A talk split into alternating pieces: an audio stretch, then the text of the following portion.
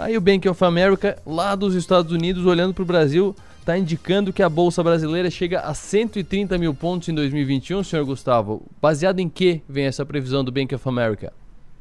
Muito boa tarde, Arthur. Boa tarde, ouvintes. Bank of America, de novo, né? Passando bons ares para a gente. É, o que você, o que, o que a gente está acompanhando, já, já estávamos nos posicionando para esse tipo de, de movimento começar a acontecer, né? A gente estava extremamente, está ainda, tá? Extremamente barato em dólar para o resto do mundo.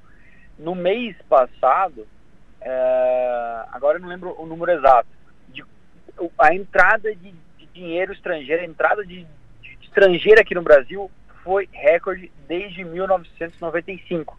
Então, o que teve de aporte de dinheiro aqui foi muito grande mesmo, tá? Então, o Bank of America está dentro desses bancos que começaram a recomendar Brasil. É, ele está, né, ele, eles chamam de overweight. Então, ele ele está muito mais, ele está bem mais posicionado é, em Brasil, e dizendo que a gente pode chegar, é, segundo ele, em 130 mil pontos no final de 21, o que particularmente, eu acho que vai acontecer um pouco bem antes, viu? Quando eu li a notícia a primeira vez, eu falei, nossa, 130 mil pontos no final desse ano. Eu falei, tá, final desse ano tá muito.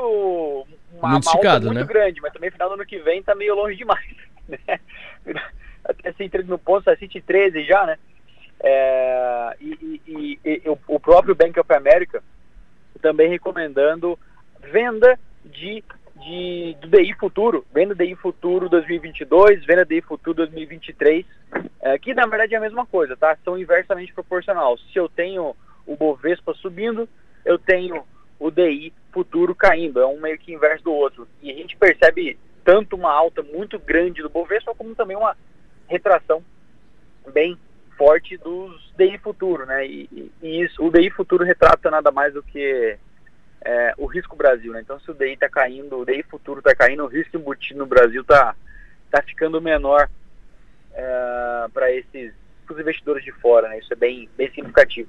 Assim como o próprio Bank of America também falando que o dólar estará é, para baixo de 5 já no, no, ano que vem, já, aí já, já não é já no final do ano, mas já no ano que vem, o dólar, o Bank of America já vê o dólar para baixo de de, de cinco.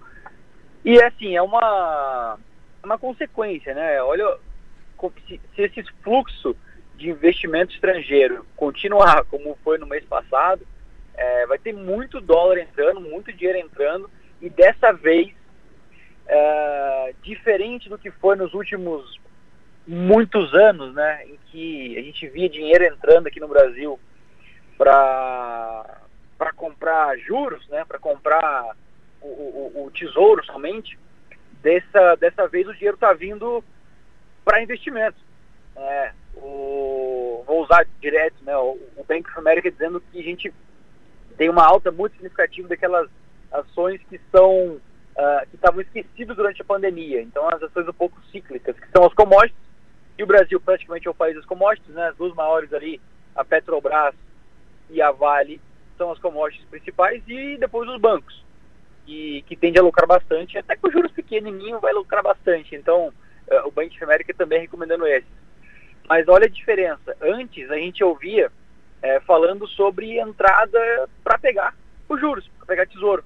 E dessa vez entrada para empresas, né? Então, isso tende a continuar e, e, e, e se, se, espalhar para as outras empresas, outros setores, e aí, é, pô, só, só, só notícia boa quase, né, para falar a verdade.